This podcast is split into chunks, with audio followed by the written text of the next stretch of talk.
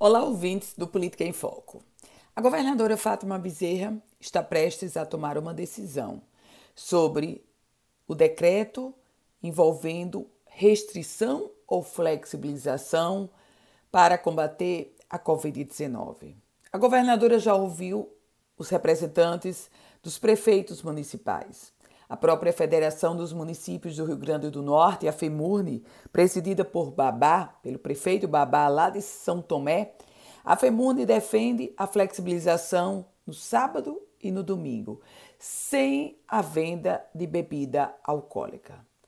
O chamado setor produtivo, ou seja, os empresários potiguares, querem a flexibilização já começando de imediato, depois que esse decreto que está em vigor perder a validade, a validade isso já é nessa sexta-feira.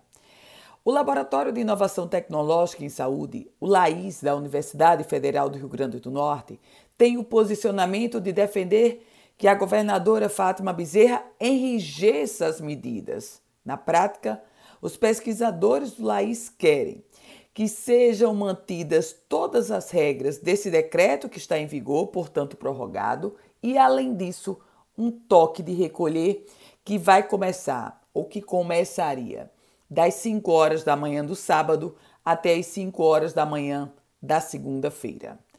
Para hoje, quarta-feira, está previsto que a governadora Fátima Bezerra vai ouvir um outro colegiado, o Comitê Científico do Governo do Estado, ou seja, o comitê que assessora a governadora.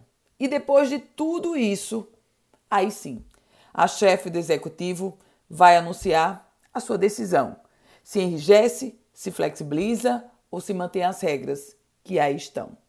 Eu volto com outras informações aqui no Política em Foco com Ana Ruth Dantas.